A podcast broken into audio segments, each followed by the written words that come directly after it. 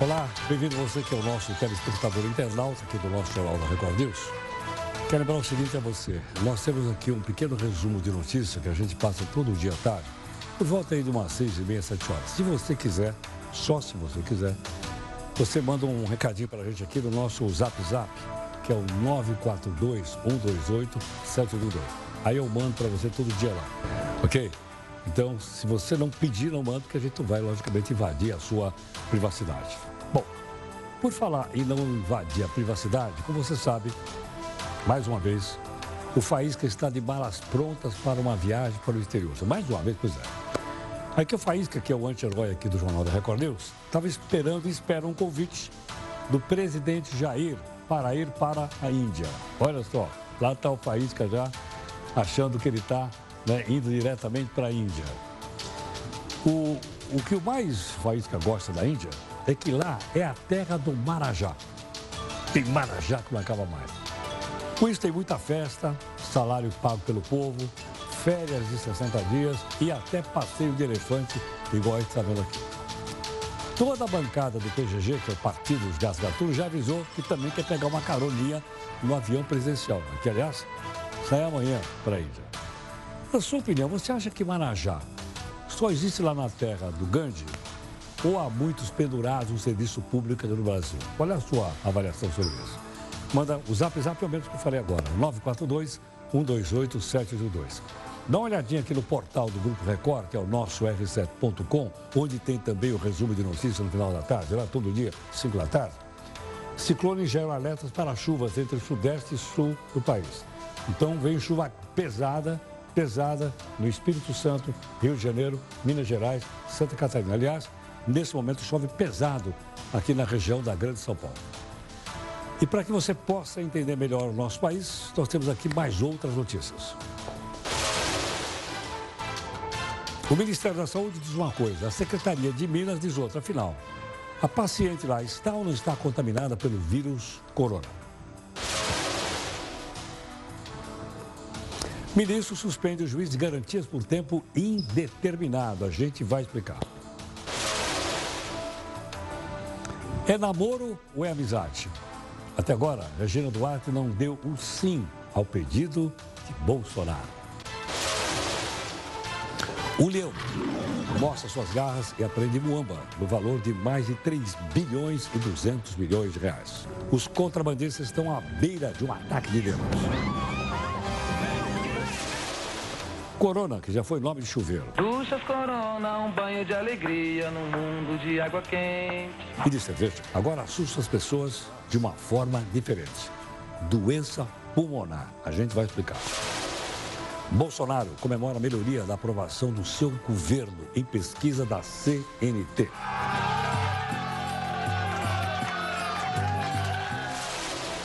Trump vai para o segundo round do processo de cassação no Senado americano. Até agora, Zuzu bem. Bolsonaro, de malas prontas para passear de elefante. Ele vai para a Índia. Será que isso vai render uma aproximação comercial entre os dois países? O nosso convidado explica. Afinal, onde está concentrada a riqueza do planeta Terra? A gente vai mostrar um gráfico para você. A cidade de Milão, na Itália, quer proibir fumo ao ar livre para diminuir a poluição. Na sua opinião, você acha que uma lei como essa pegaria aqui no Brasil? Não? Manda aqui o seu comentário para mim, no nosso Zap Zap, que é o 11 São Paulo, 942-128-782. Dario Messer, o doleiro dos doleiros, recebe a primeira denúncia do Ministério Público. A gaveta do Jornal da Record News. O que aconteceu com os brigadistas acusados de colocar fogo na floresta amazônica? A capital da Austrália, Canberra, é esvaziada por causa de ameaça de novos incêndios. O ex-astronauta Marco Pontes, atual ministro, mostra a foto que comprova que a Terra é plana. Ups, que é redonda. Veja aí a nossa imagem do dia. Mostra que o ser humano também se solidariza com os animais. Esse periquito recebeu uma prótese para restaurar o bico perdido. O nosso jornal aqui da Record News, você é nosso telespectador e internauta, usa todas as mídias sociais, não só para divulgar o que a gente traz aqui, mas para participar da live, dar opinião, fazer críticas e comentários. E também cobrar da gente, como sempre, busca de isenção e busca de interesse público.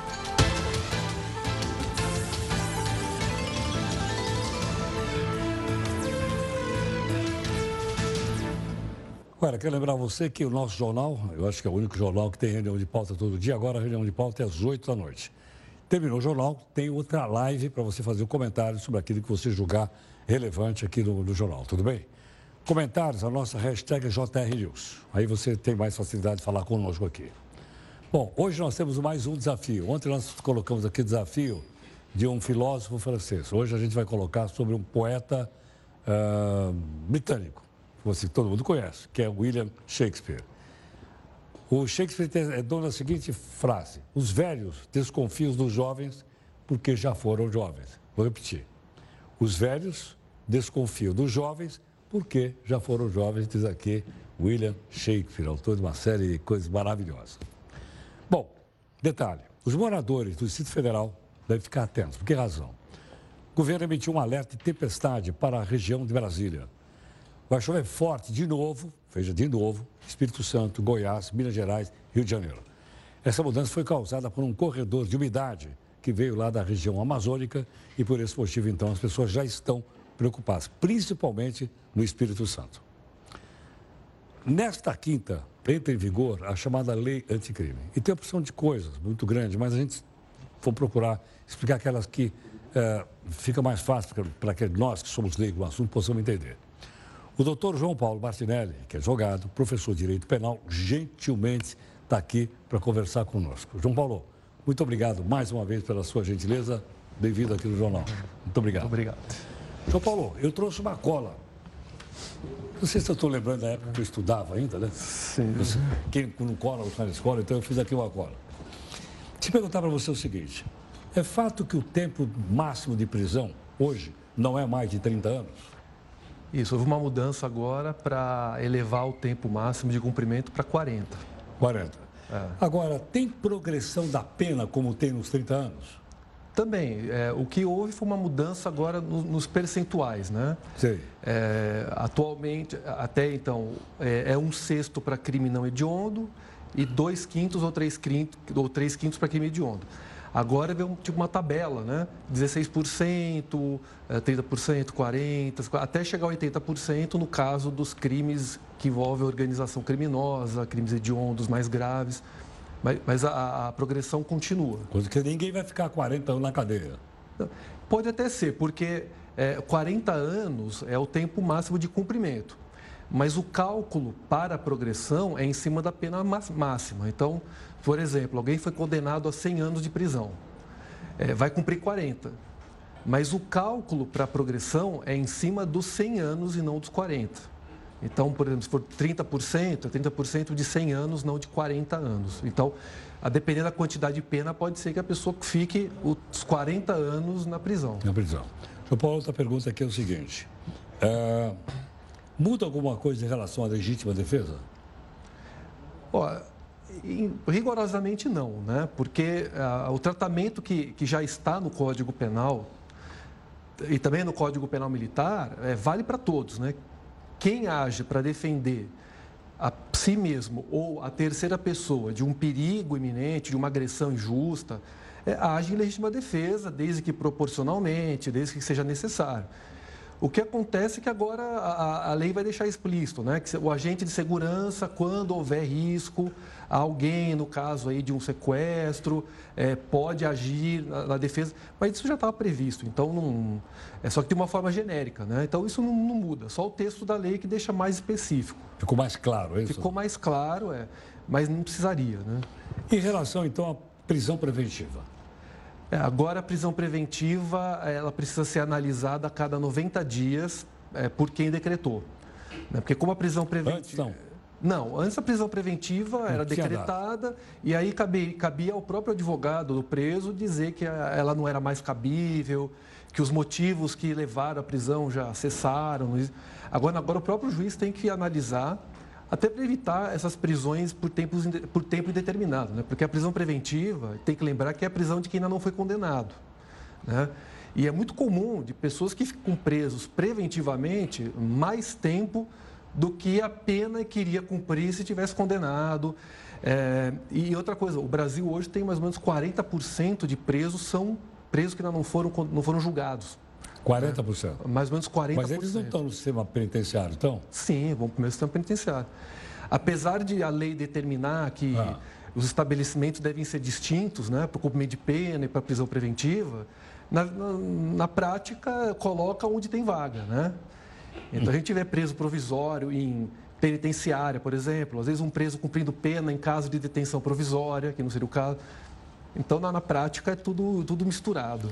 Quando a gente assiste aqueles seriados da série da televisão, e também aqui do streaming, ah, muitas vezes, seriados americanos, de polícia, eles descobrem alguma coisa por causa do material genético. Como é que é essa história no Brasil? Vai ser obrigado a ceder ou não?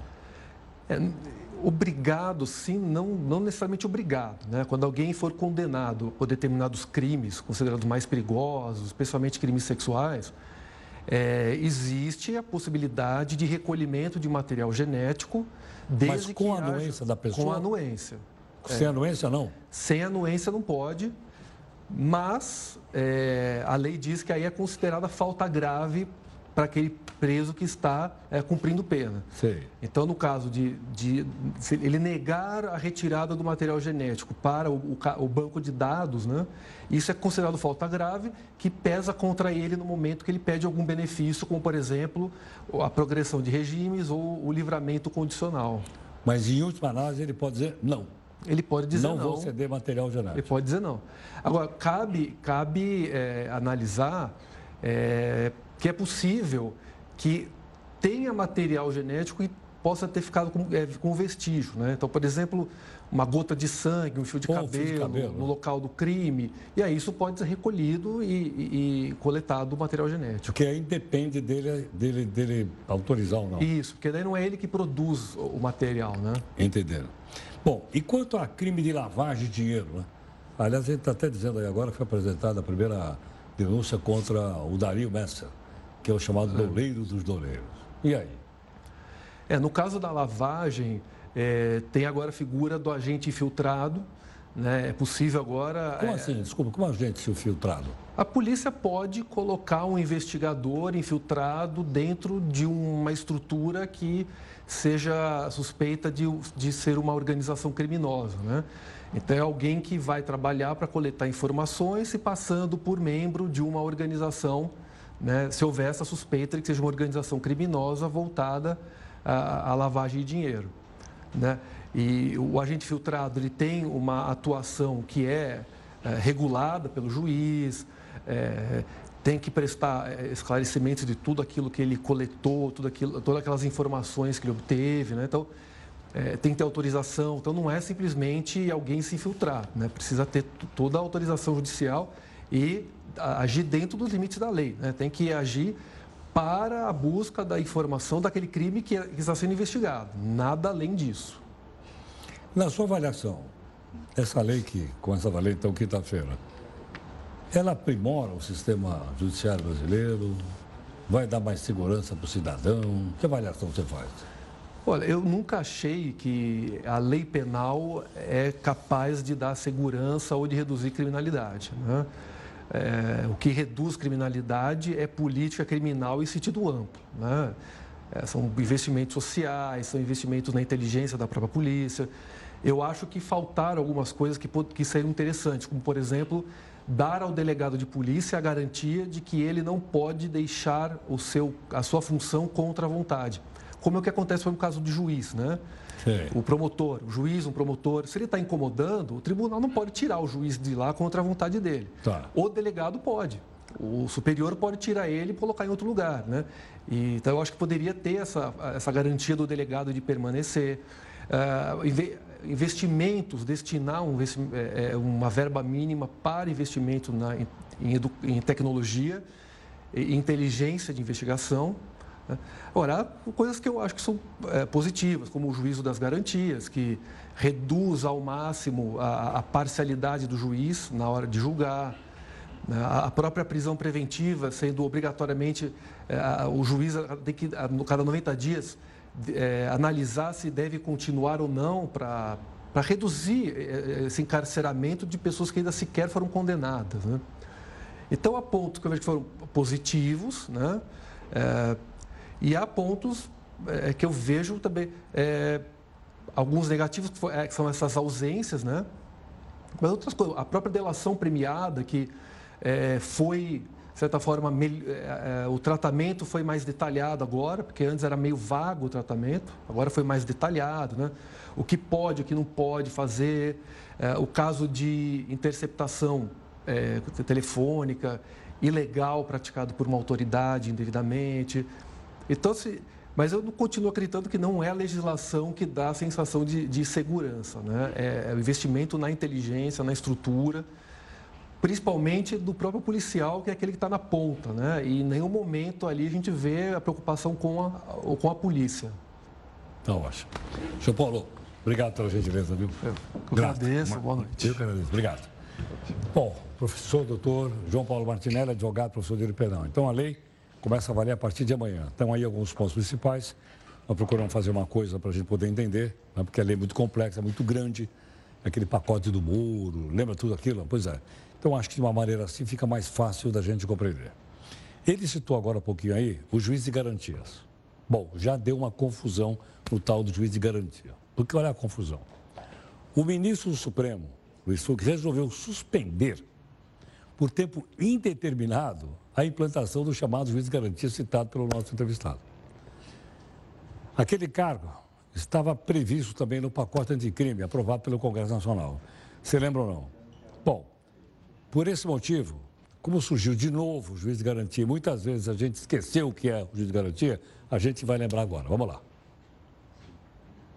A nova legislação cria essa figura do juiz de garantias, que já existiu em alguns países da Europa, e aí em outros ainda existe. Eu trago o exemplo aqui da Holanda, da Itália, da Alemanha, onde existe um juiz exclusivamente responsável pela verificação, pela coleta das provas na fase de inquérito. E esse juiz também vai salvaguardar, vai proteger os direitos constitucionais. Como assim? Para que essas provas sejam obtidas de maneira lícita, não de maneira ilícita. Esse é o papel do juiz das garantias. Bom, então eu posso entender que eu vou ter dois juízes no mesmo processo? Nós teremos dois juízes. Um juiz de garantias e outro juiz de instrução. Esse juiz de instrução e julgamento, ele vai atuar quando? Ele vai atuar a partir da denúncia, do recebimento da denúncia ou da queixa-crime, deixando para trás o juiz de garantias, nós temos uma experiência em São Paulo, por, em São Paulo, por exemplo, no DIPO, é, um departamento onde se concentram todos os inquéritos policiais e as medidas de coleta de prova de maneira urgente, interceptação telefônica, busca e apreensão, são determinadas por esse juiz de garantias. Uma vez recebida a denúncia ou a queixa, passa para o juiz de instrução.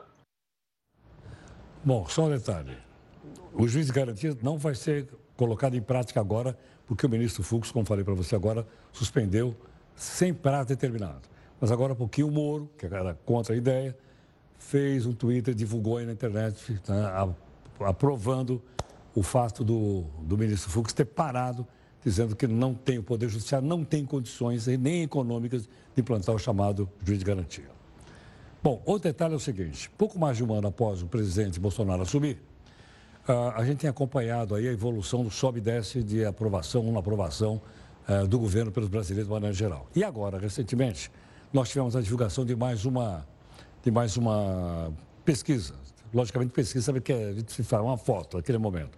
Nós colocamos até para você, essa aqui é pesquisa, a última que saiu hoje, de 2020. Para você ter uma ideia, aqui é o seguinte. Foram perguntadas para as pessoas, a pesquisa então é da CNT-MDA, como você está aqui, o governo teve 9,5, 9,5 de ótimo. E veja que interessante, olha aqui, ó, ele teve também 9,5 de ruim que está aqui. Bom 25, regular 32. péssimo 21,5%. Não sabem, não responderam praticamente 2,4% da população. Portanto, ah, somando os períodos recentes, o governo conseguiu subir alguns pontinhos aí, né? nos últimos meses. Mas, de certa forma, é isso que, nesse momento, pensa a população brasileira, como você viu.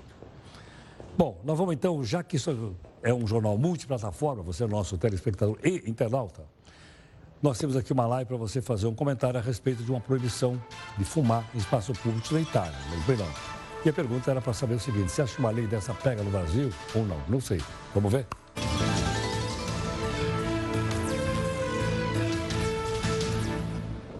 Olha, o Ministério da Saúde e a Secretaria de Saúde de Minas Gerais têm opiniões diferentes sobre a contaminação de uma mulher pelo chamado coronavírus. A Secretaria está investigando se uma mulher brasileira de 35 anos que chegou de viagem da China pode ou não estar infectada pelo vírus. Já o Ministério da Saúde nega a existência, dizendo que não tem. Em nota, aliás, o Ministério até afirma que a paciente esteve em Xangai e não na cidade de Wuhan, onde há transmissão ativa do vírus. Mas uma coisa que surgiu aqui na nossa reunião de pauta. Onde é que fica essa tal cidade de Wuhan que está todo mundo falando?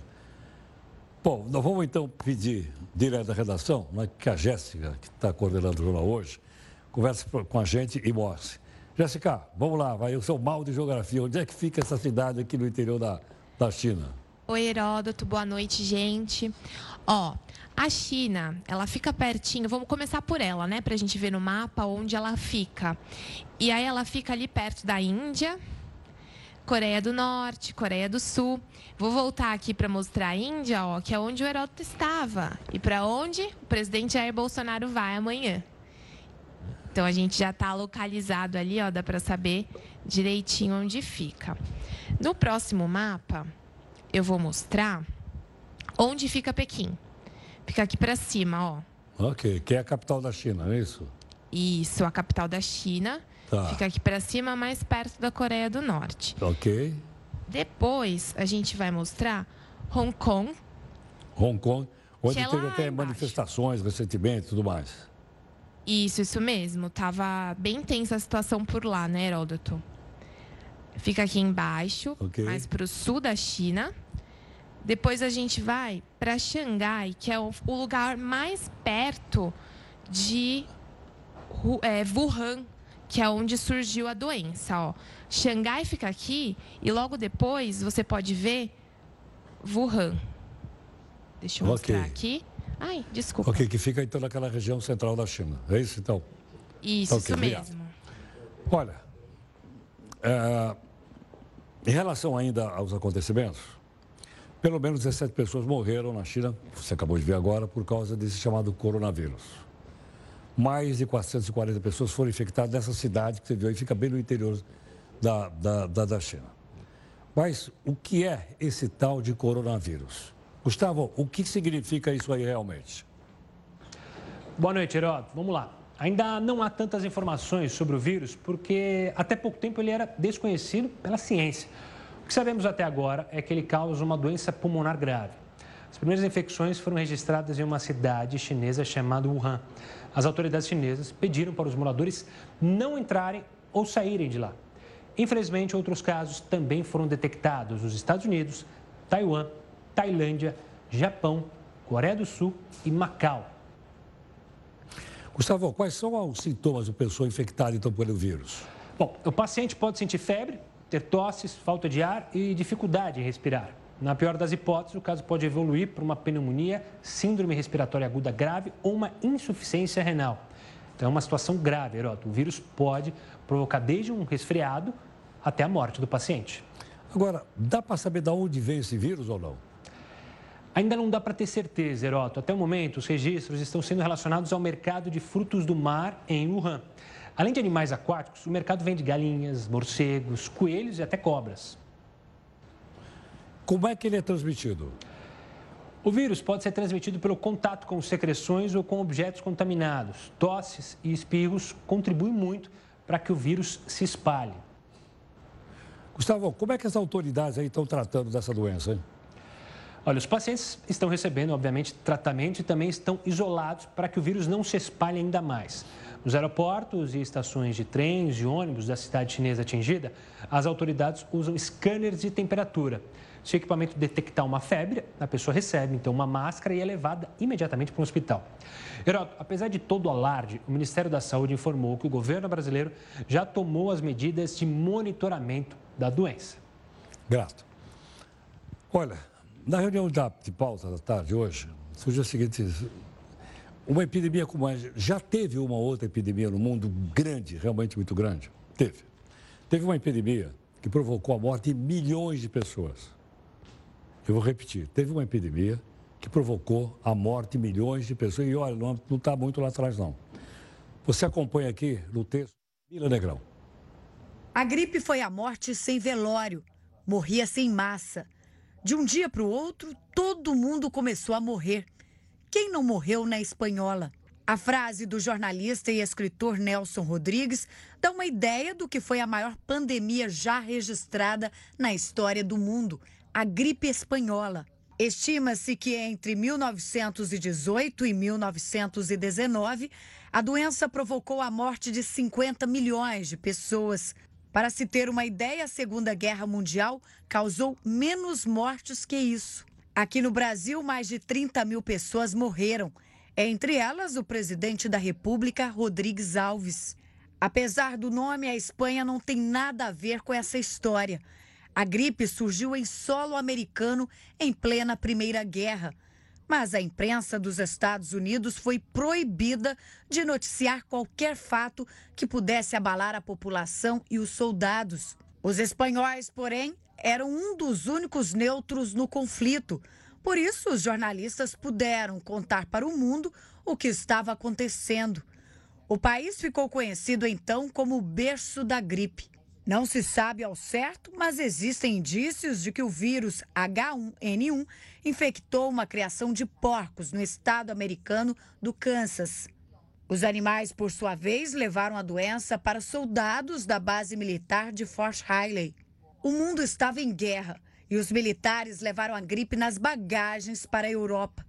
De lá, ela se espalhou rapidamente pelos continentes. O H1N1 voltou a assombrar o mundo em 2009, mas os sintomas de 1918 eram completamente diferentes dos provocados pela gripe suína. Os relatos da época apontam que as pessoas sangravam por todos os lados, olhos, nariz e até pelo ouvido. Com a falta de oxigênio, os rostos se tornavam azuis. A doença evoluía rapidamente Daí vieram os depoimentos de que as pessoas caíam de cama pela manhã e à tarde já estavam mortas. O que explica esse poder de destruição da gripe espanhola? Não existia na população nenhuma defesa contra esse vírus, porque a gente nunca havia tido contato com eles. Além disso, não existiam antibióticos para tratar infecções secundárias à gripe tampouco vacinas antivirais que hoje conseguem acelerar a recuperação dos doentes. E as condições de vida da época, principalmente de higiene e saneamento, também potencializaram o efeito do vírus. As principais vítimas da doença eram jovens. Isso porque ela causava uma reação vigorosa do sistema imunológico, o que até ajudava a combater a infecção, mas sobrecarregava o organismo. A evolução do conhecimento dificilmente vai permitir que uma pandemia como essa ressurja. Pegando uma caroninha naquela famosa frase de um filósofo, aqueles que conhecem a história estão livres de repeti-la. Tá aí, ó. Matou 50 milhões de pessoas. Se você somar o número de mortes da Primeira Guerra Mundial com a Segunda, não chegou nesse número trágico. 50 milhões de pessoas morreram. Não é o caso atualmente, porque, logicamente, você está acompanhando tudo aí. Mas eu acho que é realmente bom saber né, que o mundo já viveu isso e foi em 1917, portanto, no começo do século XX, mais ou menos uns 100 anos atrás. Bom, vamos então aqui na nossa segunda live. Quero repetir a você, se quiser, o um resuminho da notícia todo dia. Manda aqui um zap zap no nosso 942-128-782. E aí, todo dia, então, a nossa equipe manda para você resuminho de notícia no final da tarde. Tudo bem? Vamos à live.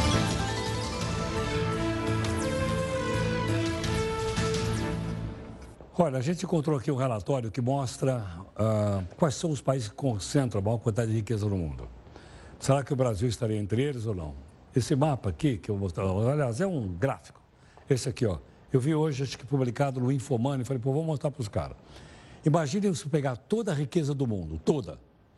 Olha só os Estados Unidos. Só os Estados Unidos têm quase 30% da riqueza do mundo. Olha o pedaço deles. Você pegar a França, tem 3,8. A Alemanha tem 4. O segundo maior rico aqui, ó, 29 estados, o segundo maior rico é a China. Ela tem 17,7% da riqueza do mundo. Depois vem o Japão, veja que tamanho não é documento. O Japão tem quase 7% da, da riqueza do mundo.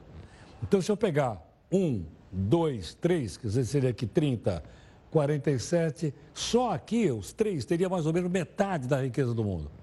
De tudo que o mundo produz, a riqueza está concentrada nos Estados Unidos, na China e no Japão. Aí o resto pendurado aí. Nova Zelândia, Canadá estão 3,8. Aí nós vamos procurar, mas cadê o Brasil? Não aparece o Brasil aqui. Apareceu pequenininho aqui, ó. O Brasil tem 0,88 da riqueza do mundo. Menos de 1% da riqueza do mundo está aqui, ó. O Brasil. Então ficou muito bacana aqui o mapa e tal, para a gente poder entender não é? Uh, que não é o tamanho, mas sim a produção de riquezas, como você viu aí. Olha a Itália aqui, ó, com 3,15. Itália, ok? Reino Unido, com 4. E vai por aí afora. Há alguns anos, a Petrobras decidiu entrar num projeto para produzir biocombustível a partir do óleo de dendê, do, do, do, né, do, dendê. Bom, investiu uma grana preta, mas o projeto nunca produziu nem um litro de óleo. O que está por trás dessa história? Quem vai explicar para a gente é o nosso convidado, que é o Alan de Abreu, jornalista que fez parte de um grupo que investigou este e outros casos importantes para que a gente possa entender. Tudo bem? Vamos então aqui a participação do Alan. Alan, Obrigado pela gentileza por atender aqui o Jornal da Record News. Boa noite, Heródoto. Prazer é o meu. Alain, é fato que essa empresa, do tal do óleo Dendê, era uma empreitada entre a Petrobras brasileira e uma empresa de propriedade da filha do ditador de Angola, considerada uma das mulheres mais ricas do mundo? Exatamente. É uma, foi uma sociedade, uma joint venture, formada pela, em 2007 é, por vontade política do então presidente Lula e do então primeiro-ministro José Sócrates de Portugal, é, foi montada essa joint venture entre a Petrobras e a petrolífera portuguesa Galp para produzir é, óleo de palma ou óleo de dendê é, na, no interior do Pará. Né? A ideia inicial era, era, era, era moer esse, esse, essa, esses caixas de dendê no Pará e exportar esse óleo bruto para uma refinaria em Portugal que transformaria então o óleo em biodiesel, o green diesel, né, o biodiesel de segunda geração, que seria revendido na Europa. E esse era o projeto inicial. Agora, Alain, quanto custou esse projeto? Quanto é que eles tiveram que investir para tal, tal fábrica lá do Dendê? Pois é, é, foi investido aí cerca de 700 milhões de reais né, nesse, nesse projeto. Né? É, é, é isso é contando 50% Petrobras, 50% Galp. Né? É, foi investido um dinheiro muito grande, realmente. Foi, era um, um projeto ambicioso é, dos governos de, de Brasil e Portugal, com uma participação indireta da empresária angolana Isabel dos Santos, que tem uma, uma participação de 6% na Galp portuguesa. Bom, então, uh, e aí? Mas a empresa faliu, fechou, vendeu. O que, que eles fizeram com essa empresa? Pois é, a história é, é o, é o imbróglio é grande, Heródoto. É, eles, é, a, em 2011 ou em dois, 2011, 2012, a, a, a, a BBB, que é a joint venture né, da, da Galp da Petrobras, ela desiste de exportar o óleo de palma para Portugal e, e muda o, o, foco, né? passa a, a, a, a, repassar o óleo de palma para a produção de cosméticos e de eh, alimentos no próprio Brasil. Né? Eles veem esse mercado como muito mais rentável e mais seguro do que a, a exportação para biodiesel, já que o Brasil ele é, não é autossuficiente na produção de óleo de palma, né? ele importa a maior parte do que ele, do que ele consome. Né? É, então, houve no meio do caminho, houve essa mudança. É, em, que, só que o grande, o grande erro da, da, da BBB, Petrobras e, e Galp foi em 2014, com a produção já iniciando das, da, dos 40 mil hectares de palma que haviam sido plantados no interior do Pará, a empresa não tinha usina para moer o dendê. Né? Então, uma, era uma situação insustentável do ponto de vista econômico. Em 2016, o prejuízo ultrapassou 200 eh, milhões de, de reais o prejuízo anual em 2016 da, da BBB. Então, a, como uma, uma, uma, espécie de saída desesperada, a, a, a, BBB, Petrobras e Galp decidem convidar o grupo Opportunity, né, do banqueiro Daniel Dantas, né, uma, um personagem bastante conhecido no Brasil, é, para participar desse, desse projeto. Né? O Opportunity aceita, então entra como sócio desse, desse projeto. E, e, a, e, a, e, a, história toda termina de uma maneira bastante estranha. É, em agosto do ano passado, a Petrobras decide vender a participação dela para a Galp nessa joint venture por 24 milhões e 700 mil reais. Né? Isso a gente, a, a gente apurou na nossa investigação, equivale a 11% do patrimônio líquido da BBB. Quer dizer, um valor irrisório. A Petrobras deu a, a, a BBB para o grupo Opportunity e para a Galp. Né? E o prejuízo dos cofres públicos, nesse caso, foi milionário. A, a, Petrobras, a própria Petrobras estima esse prejuízo em mais de 260 milhões de reais né, no período de oito anos. Né? Nós, aqui na nossa apuração, a gente, a gente chegou a um número de perto de 350 milhões de reais. Dinheiro público perdido pela Petrobras nesse caso. Que coisa incrível, hein? Que história, hein, meu? Exato, é, é, é absurdo, é, é, realmente revolta, porque era, dinheiro do erário escoando pelo ralo, num projeto mal feito, né, com, má com clara, claramente caso de um caso de má gestão né, dos, do, dentro da, da Petrobras, né, e que termina de uma maneira trágica. Né, então a gente investigou isso, nós nos debruçamos sobre isso pelo projeto do ICIJ durante seis meses, e fomos até o interior do Pará, conhecemos a produção de, de dendê lá é, e trouxemos esse panorama nessa reportagem que nós publicamos no último domingo, em parceria com mais de 30 veículos do mundo todo. É, eu acompanhei. Acompanhei. Alain, muito obrigado pela gentileza, viu? Eu é que agradeço, Heródoto. Um grande abraço. Um momento, muito obrigado. Nosso colega, o jornalista Alain de Abreu.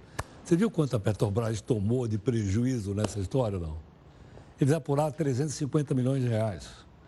Quer dizer, a Petrobras monta uma fábrica para produzir biodiesel de óleo de dendê e não faz nenhum litro. Sabe o que está me lembrando disso? Lembra daquela refinaria que a Petrobras comprou lá em Pasadena? Que o pessoal chamava uh, gentilmente em inglês de Rusty. Rusty quer dizer a enferrujadinha, que eles compraram por um caminhão de dinheiro e depois venderam a preço de banana. Lembra disso ou não? Como é, como é que pode uma coisa como essa? Não é? Imagine você, se você tem ação da Petrobras. Eu sim, eu comprei ações da Petrobras com dinheiro do Fundo de Garantia. Não é? Quer dizer, eu, eu, eu, você, nós somos sócios da Petrobras, pô. Se ela é uma empresa pública, é a nossa grana que está lá. Então vocês vejam o seguinte, esses caras jogaram milhões e milhões de reais no lixo. Não dá para entender, ou talvez até dê, né? Vamos então aqui para a nossa terceira live do jornal.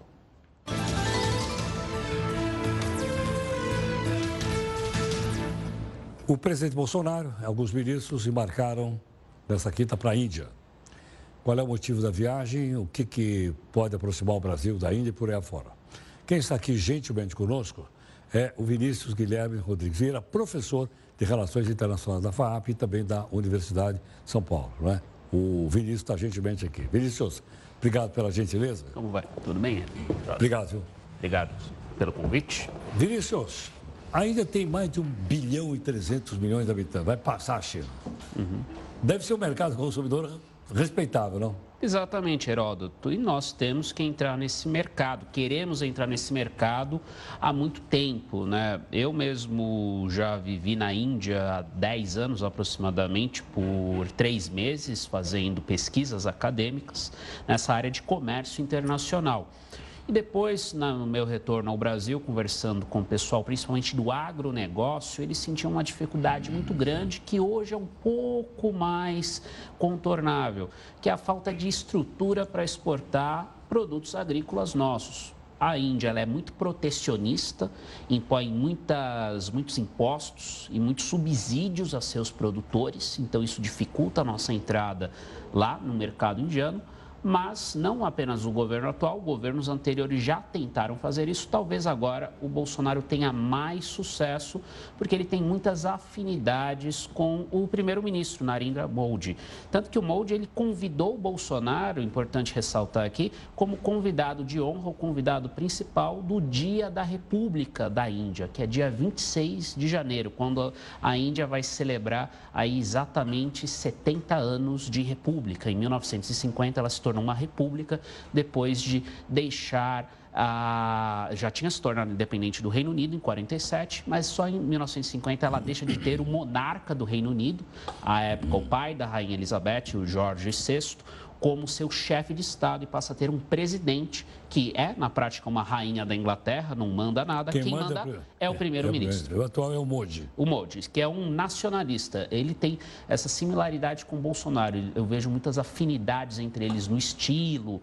São políticos à direita, políticos conservadores, tradicionalistas, fazem apelo, inclusive, à religião o molde na questão dos hindus, que são a grande maioria aí da população indiana, sofre muitas críticas por conta disso, também sofre muitas críticas por parte de intelectuais. É, o Bolsonaro, então, tem muitas similaridades, mas o Bolsonaro está indo lá numa atitude mais pragmática. Né? O Modi fez o convite quando esteve aqui no Brasil, mas é um outro status. O Modi esteve aqui para atender a reunião dos BRICS, né? uma cúpula multilateral, Brasil e Índia membros, junto com China, Rússia e África do Sul. E temos essa tentativa de aproximação, melhor dizendo, uma reaproximação. Agora, o que, que a Índia teria para vender para o Brasil? Teria o agronegócio. Exato. Para lá. E de lá para cá? De lá para cá, vamos lá, o que, que a Índia teria para nos vender? A Índia é muito forte em serviços, serviços de alta tecnologia. 33% das exportações eh, indianas e do PIB indiano, aproximadamente, são de serviços basicamente software ou seja, programas de computador. Na área, na área de tecnologia na digital. Área de tecnologia. Muitos call centers em inglês, quando o atendente você liga, o atendente fala inglês, ah. ele não está nos Estados Unidos, não está na Inglaterra, está na Índia. Então, eles têm essa vantagem comparativa, ou seja, eles têm muito a vender nessa área. Em algumas manufaturas também, né? A Índia ela fez um processo de liberalização que permitiu que ela preservasse muito mais a indústria que o próprio Brasil por exemplo, na indústria de carros, fabricantes japoneses se aliaram a produtores locais. Em carros eles não são muito fortes, mas nós temos aí uma série de parcerias a explorar, sobretudo na área de informática, ou seja, mandaríamos produtos agrícolas, mas aí eles precisam reduzir os impostos e reduzir os subsídios, por exemplo, na área de cana-de-açúcar, eles dão um apoio muito forte a seus fazendeiros, fazendeiros que inclusive querem protestar contra o presidente Bolsonaro, a imprensa indiana tem noticiado ah, é? aí alguns protestos, estão ah. se organizando, fazendeiros que já não gostam muito do molde, né, e também querem é, ir contra o Bolsonaro, porque eles temem o quê? Que o molde abre esse grande mercado, sobretudo da cana-de-açúcar. Do etanol. Do etanol. etanol. Que é, é açúcar, sobretudo, é, para uh, etanol, mas também para o consumo, né? Para o consumo, produção de açúcar. E o Brasil teria estoque para poder vender? Ele teria que aumentar a sua produção. O que, que aconteceria? Hoje a Índia, ela distorce, segundo o Brasil. O Brasil reclamou da Índia na OMC, na Organização Mundial do Comércio, então, a Índia, ela distorceria, né? É, faria uma distorção desses preços, porque ela dá um apoio aos seus produtores, ela subsidia. Reduzindo esses subsídios, você tem aí mais competitividade do produtor brasileiro, mas o Brasil também tem outros competidores aí no mercado internacional, sobretudo os Estados Unidos. Mas na cana-de-açúcar, nós somos os mais eficientes. Agora, você viu aquele gráfico que eu mostrei ali, né? Na concentração da riqueza do mundo. Ah, sim, exato, exato, exato. Ainda parece uma posição privilegiada. É, aquele gráfico ali, pelo que eu vi, Heródoto, ele, é, na é verdade, ali, é aqui. É isso aí, ó. Isso. Ele demonstra basicamente, aí. explicando um pouco melhor aí para o espectador, é aquilo que os países têm de riqueza, mas descontado sua dívida, né? O que, que a Índia, talvez aí, mais uma interpretação, é, ela está muito à frente do Brasil, né? A Índia, ela nunca teve uma dívida, principalmente externa, muito grande. Então, ela tem muito mais riqueza e, sobretudo, esse setor de serviços, que é de alto valor agregado, alta tecnologia, permite que o Brasil, eh, perdão, que a Índia concentre aí boa parte, muito mais riqueza, né, eh, na escala global que o próprio Brasil. Tanto que a Índia, nós estamos falando aqui de comércio, mas o presidente Bolsonaro, e acho que qualquer presidente, não especificamente Bolsonaro, tem interesse forte aí na Índia por conta de ser uma fonte potencial de investimentos. Nós temos um grande número de bilionários indianos, grandes multinacionais, principalmente nessa área de tecnologia, na área industrial, que podem se interessar pelo nosso mercado. E nós também podemos pensar em outras coisas em vender para a Índia. Você esteve lá recentemente, eu estive lá há 10 anos. Muitos ônibus, por exemplo, que circulam em Nova Delhi são de fabricantes brasileiros. Marco Polo. Marco Polo, Eu são carrocerias brasileiras. Mas interessante seria pensarmos não apenas vendermos o produto, o ônibus, mas a solução de transporte, de limpeza urbana. As cidades indianas têm desafios que nós eh, começamos a corrigir há 40 anos, quando passamos por um grande processo de urbanização. Talvez falte pensar um pouco aí, intercâmbio em políticas públicas. Agora, Delicioso, eu estive lá agora, realmente, como você falou. Quando as pessoas perguntavam de onde você era, eu dizia Brasil, o pessoal não sabia quem era. É, também quando eu estive lá, que eu me lembro, o pessoal não sabe muito, mas esse é um problema dos países grandes do mundo, né? Estados Unidos, Índia, China, Brasil são países enormes que muitas vezes são fechados em si. Então eles são um pouco como nós nesse sentido, eles olham muito para dentro e talvez é, pensem que o Brasil é um país muito distante. Mas temos muitas similaridades e devemos explorar essas complementaridades econômicas com a Índia. Delicioso. Obrigado, Muito obrigado. Agradeço o convite. Muito obrigado. Obrigado. Gentilmente conosco, professor Vinícius Guilherme Rodrigues Vieira, professor de Relações Internacionais da FAP. Pelo que ele falou hoje, amanhã, quando vier o noticiário da Índia, você vai ter muito mais condições de, de entender depois a participação do professor Vinícius aqui conosco. Tudo bem? Bom, detalhe: um estudo da OCDE, divulgado nesta quarta, mostra quais foram as profissões mais desejadas por estudantes de 15 anos de idade. Pesquisa do ano passado. Eu fiquei surpreso. O único problema é o seguinte: essas profissões podem estar em risco. Quer dar, uma olhada aqui? É o seguinte: o que, que os jovens sonham em ser? As mulheres, medicina, direito, pedagogia, enfermagem, psicologia. Os homens, engenharia, administração, medicina, direito e educação. Por que, que é surpresa disso? Porque muitas delas estão diretamente ligadas agora à robótica não é? e algumas das profissões podem desaparecer. Há quem diga até que a profissão do jornalista vai desaparecer. Não, não é? Vai aparecer uma hora aqui o robô e ele vai tomar conta aqui do pedaço. Tudo bem? Detalhe, daqui a pouquinho, daqui a pouquinho, acabou o jornal, tem o programa aqui, Estúdio News, apresentado pelo nosso companheiro, que é o Gustavo Toledo. E ele vai falar sobre as perspectivas econômicas para esse ano. E os convidados dessa conversa são os economistas Agostinho Pascalíquio, professor Mackenzie, e Renato Breia, que é sócio fundador da Norte Cruzeiro. Portanto, vai ser daqui a pouquinho, né, logo depois aqui do nosso Jornal da Record News. Tudo bem? Não vamos perder, não. Bom, muito obrigado em nome de nossa equipe. O jornal fica por aqui. Você tem a live também aqui nas redes sociais, conosco tudo mais.